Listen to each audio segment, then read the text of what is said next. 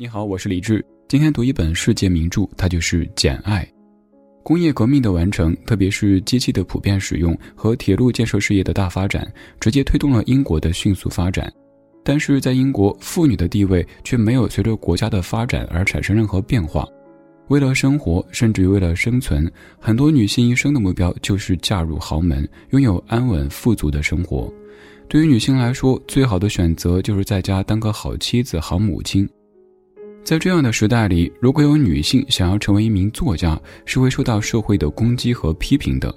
而本书的作者夏洛蒂三姐妹当中的夏洛蒂·勃朗特，就是假借男性化的笔名，隐藏自己的真实身份，才写就了《简爱》一书。《简爱》主要描写了孤女简爱的成长经历和遇见桑菲尔德庄园主人罗切斯特先生之后的爱情故事。接下来，我们从三个部分一起来阅读《简爱》这本名著。第一部分，我们来看看自幼父母双亡的简爱过着怎样的生活。女孩简爱的父亲是一个生活拮据的穷困牧师，她的母亲不顾亲朋好友的反对和他结了婚。外祖父一气之下和母亲断绝了关系，没有留下任何财产。简爱的母亲和父亲刚结婚一年，他们所居住的城市就流行起了传染病，这种疾病传染性非常强。他的父亲在拜访穷人时不幸染上了。而母亲在照顾生病的父亲时，也染上这样的疾病，两人相继离世。简爱的亲舅舅李德先生将简爱这个父母双亡的孤儿接到家里，在临终时还亲自叮嘱妻子李德太太，让她好好的照顾简爱。但是在这个家里，简爱毕竟不是和李德太太有任何血缘关系的亲人，在舅舅过世以后，简爱逐渐成为一个碍手碍脚的外来人。约翰·李德是李德太太的儿子，经常挑起事端欺辱简爱。寄人篱下的简爱只能一味的隐忍，但是这换来的却是约翰·李德的变本加厉。有一次，他举起书本，重重地打在简爱的身上，简爱一个不小心撞上门框，磕破了头。忍无可忍的他和约翰·李德发了疯似的对打起来。带着使女前来的李德太太连忙将两人拉开，他不由分说地下了命令，直接把简爱关进附近的红屋子里。简爱一个人待在漆黑的红屋子里，害怕极了。可不管怎么哀求，大家都无动于衷。直到他昏厥过去，又再次醒来，才发现自己终于被放出了恐怖的红屋子，而身边则有一位药剂师先生在照顾他。这位善良的药剂师询问简爱想不想去上学。简爱不太清楚学校是什么，不过从他听说的消息来看，这可能是一个不错的选择。随后，药剂师先生便向李德太太建议送简爱去学校读书，这样的一个能摆脱拖油瓶的好建议立刻被接受了。那一天，简爱走进早餐室，看见李德太太和一位穿黑衣服的高个子先生一起在屋子里。这位先生就是来自于洛伍德学校的布洛克赫斯特先生。李德太太直言不讳地当着布洛克赫斯特先生的面说：“简爱是一个喜欢说谎、狡猾的孩子。”面对陌生人，李德太太给予简爱的评价让她非常的委屈难过，但是又无可奈何。后来，简爱终于离开这个所谓的家，经过五十英里的奔波之后，她来到了洛伍的学校。本以为在学校的日子会好过一些，可是迎接她的却是难吃的饭菜、寒冷的寝室、无聊的学习和严苛的纪律。在这里，挨打和受罚好像是家常便饭。因为地理位置的原因，洛伍德学校就像是一个大型的细菌驻留所。寒冬渐渐退去，随着春天到来，斑疹伤寒也跟着复苏。大批的学生感染了疾病，八十个姑娘里就有四五十个都病倒了。这其中就有简爱最好的朋友海伦。在缺医少药、条件恶劣的环境当中，可怜的海伦最终没有能够坚持住，失去了生命。简爱为此难过了很久很久。严重的传染病使学校肮脏的环境被媒体曝光，这引起极大的公愤。几个慈善家捐献了大笔的款项，翻修了学校，事态才算是平息了下来。之后，简爱又在学校住了八年，其中六年时间里，她继续的学习知识；另外两年时间，还留在学校当起了教师。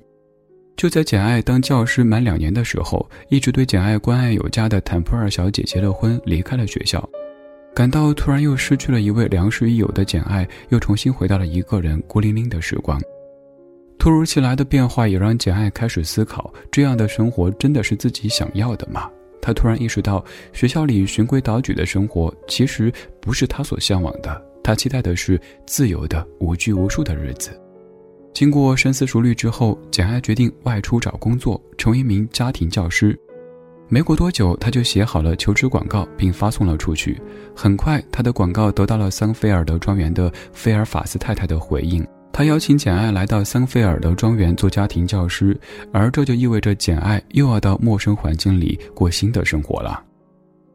第二部分，来到桑菲尔德庄园之后的简爱开始当家庭教师，她的人生迎来了怎么样新的际遇呢？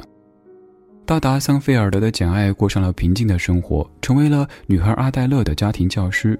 但是她的学生总是不能够专心学习，为此，简爱找到了学生的看护人，也就是桑菲尔德庄园的主人罗切斯特先生，并和他谈了谈。经过简单交流之后，罗切斯特先生询问了简爱的经历，还表示特别欣赏简爱的画。他觉得以简爱的能力能够画出这样的画，已经相当不错了。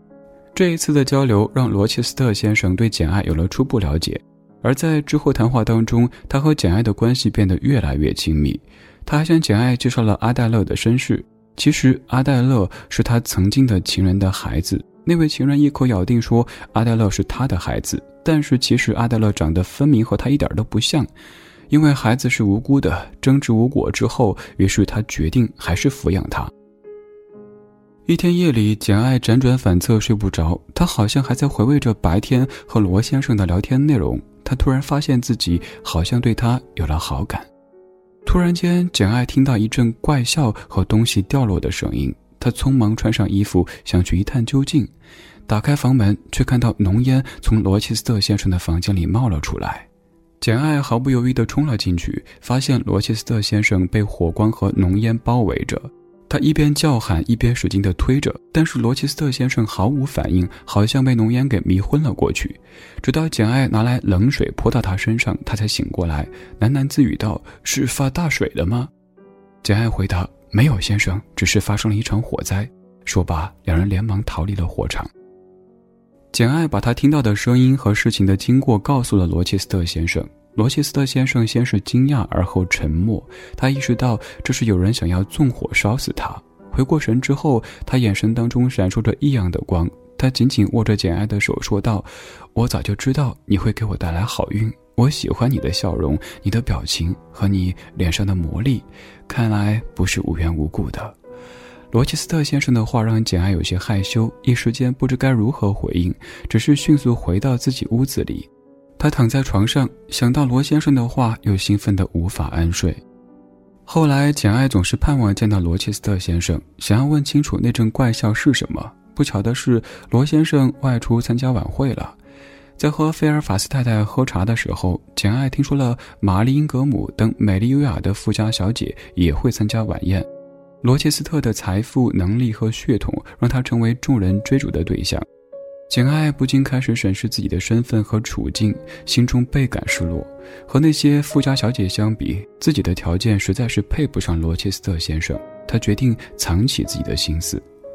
半个月之后，罗切斯特先生回来了，带着英格姆小姐和其他很多客人，在桑菲尔德举办宴会。众人都看得出，英格姆小姐在努力地卖弄自己，费尽心思地取悦罗切斯特，仿佛想要成为桑菲尔德的女主人。一天晚上，睡着的简爱突然被一阵可怕刺耳的狂叫惊醒，其他客人也纷纷走出房间查看。这个时候，罗切斯特出现在大家面前，稳定大家情绪。在众人回到自己房间，桑菲尔德重回安静时，罗切斯特先生敲响了简爱的房门，将一个叫梅森的先生带了进来。这位梅森先生看起来伤得不轻，罗切斯特请简爱照顾梅森，自己则需要外出寻找医生。过了许久，罗切斯特先生终于带来外科医生，在进行治疗之后，罗切斯特和简爱配合着，悄悄地送走了梅森。过了几天，简爱收到消息，她曾经的熟人李德太太快要过世了。帮忙操办完李德太太的葬礼，两个月之后才回到桑菲尔德庄园。或许是因为长时间没有见面，罗切斯特激动地表达了自己对简爱的想念。两人在交谈当中，感情不断的升温。简爱发现自己没办法压抑自己长久以来对罗切斯特的爱意。而与简爱相谈甚欢，并且一同经历了两次突发事件的罗切斯特，其实也早已经爱上了独立坚强的简爱。但是想到英格姆小姐和其他的富家小姐，简爱忍不住伤心。他对罗切斯特先生直言了爱慕之意，但是自己身份卑微，无法和他在一起。那些有钱又美丽的富家小姐应该是更好的选择。但是罗先生听罢，竟然直接向他求婚。他告诉简爱，那些都不是他考虑的对象。他并不喜欢那些骄傲自大的富家小姐。他从开始到现在喜欢的都是简爱。罗切斯特将满心欢喜的简爱拥入怀中，两人都敞开了心扉。简爱也明白了他的心意，答应了他的求婚请求。在两人的婚礼上，牧师正在主持婚礼仪式，可是突然一个陌生人的出声打断了正在进行的婚礼。他是一名律师，手上的婚礼记录证明了在十五年前，罗切斯特和一个叫博莎·梅森的女人在西印度群岛结过婚。律师叫来了证人，这个证人正是简爱那天晚上照顾过的受伤的梅森先生。原来梅森是博莎的弟弟，他来到这里是为了证明自己姐姐博莎还活着，仍旧是罗切斯特的合法妻子。事实真相其实是罗切斯特结过婚，但当时是被骗的。博莎的家族有遗传性的癫狂病，结婚之前他并不知情。婚后不久，博莎就疯了，罗切斯特只能把她锁起来。为了证明自己所言非虚，罗切斯特带着众人走进了楼顶的一间屋子。众人被眼前的景象惊呆了，很难想象角落里那个被锁起来、留着长头发、连话都说不清楚、浑身脏乎乎的人就是博莎。众人走后，简爱回到自己房间，锁上房门。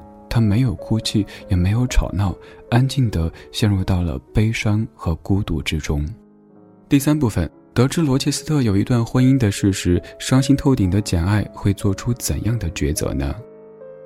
简爱昏睡了半天，醒来之后，她意识到爱情美梦破碎的现实，想要逃离这里。简爱收拾了行李，走出庄园。这时，一辆马车驶了过来。浑浑噩噩的简爱也不知道要去什么地方，就问了车夫：“最远能够去哪里？”车夫说了一个陌生的地名。简爱决心远远的离开，就直接上了马车。在颠簸的马车上，他流下了一生当中最伤心的眼泪。两天之后，在一个夏日傍晚，马车把简爱带到一个叫威特考斯的地方。失魂落魄的简爱上了马车之后，才发现自己把包裹忘在了车上。此时她身无分文，多日的奔波让她饥寒交迫。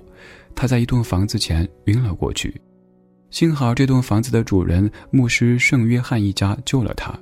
善良的牧师还给他谋了一个当地乡村教师的职位，简爱没有拒绝好意，就在圣约翰家住了下来。